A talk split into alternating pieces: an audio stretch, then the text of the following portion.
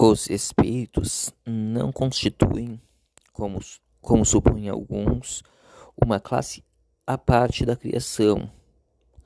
Eles são as almas dos homens que viveram na terra e em outros mundos, mas despojados de seu invólucro corporal. Os que ad admitem que a alma sobreviva ao corpo, admitem por isso mesmo a existência dos espíritos negá-los importa negar a alma. Em, em geral, se faz uma ideia muito errada do estado dos espíritos. Não são seres vagos e indefinidos como muitos pensam, nem chamas semelhantes a, a fogos de artifício, ou fantasmas, tais quais os de descrevem os contos de almas de, de outro mundo. São seres semelhantes a, semelhantes a nós, com um corpo como o nosso, apenas fluídico e uh, normalmente invisível.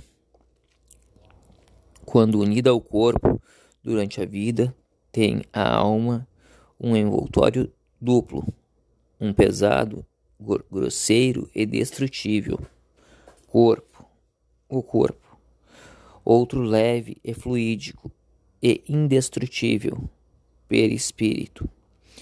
Assim há no homem três elementos essenciais: alma ou espírito, princípio inteligente no qual residem o pensamento, a vontade e o senso moral, corpo, envoltório material que põe o espírito em relação com o mundo exterior.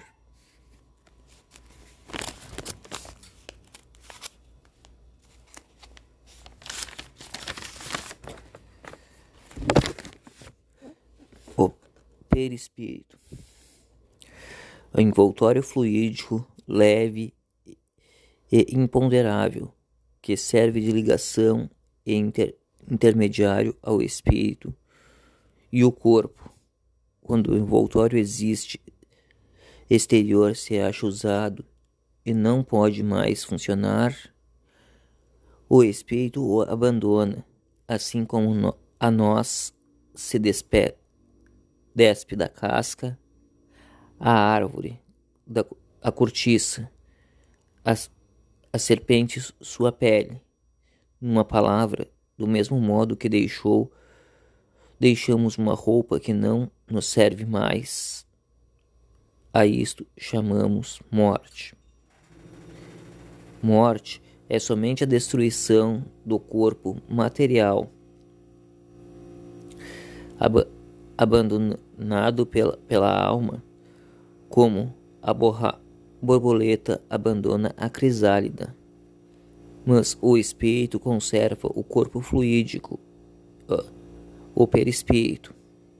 A morte do corpo liberta o espírito do laço que o, prendia à terra e lhe ca causava sofrimento. Liberto desse fardo, só lhe, lhes resta o corpo etéreo, que lhe permite percorrer o espaço e vencer distâncias com a rapidez e o pensamento. Corpo perispírito e alma constituem o homem. A, a alma e o perispírito, separados do corpo, constituem o ser que chamamos espírito. O, observa assim é. A alma é um ser simples, o, o espírito, um ser duplo, e o homem, o ser trino seria mais preciso reservar reservar o envoltório o vocábulo alma para, para distinguir o princípio inteligente, espírito para, para o, o corpo semimaterial constituído desse princípio e do corpo fluídico. Como, porém, não é possível conhecer o princípio inteligente isolado da matéria, nem o perispírito sem que este esteja animado pelo princípio inteligente. A alma e o espírito são, em geral, empregados indistintamente. É a, a figura que consiste, um, consiste em tomar a parte pelo todo. Da mesma maneira, porque se diz que uma cidade é habitada por tantas almas, uma vila constituída de, de tantos tantos uma uma vila constituída de tantos burgos. Entretanto, filosof, filosoficamente é essencial, é essencial que se faça a diferença. Resididos, revestidos do corpo de corpos materiais, os espíritos constituem a humanidade, ou mundo corpóreo visível despojado desses corpos, constitui o mundo espiritual ou invisível. Este enche o espaço.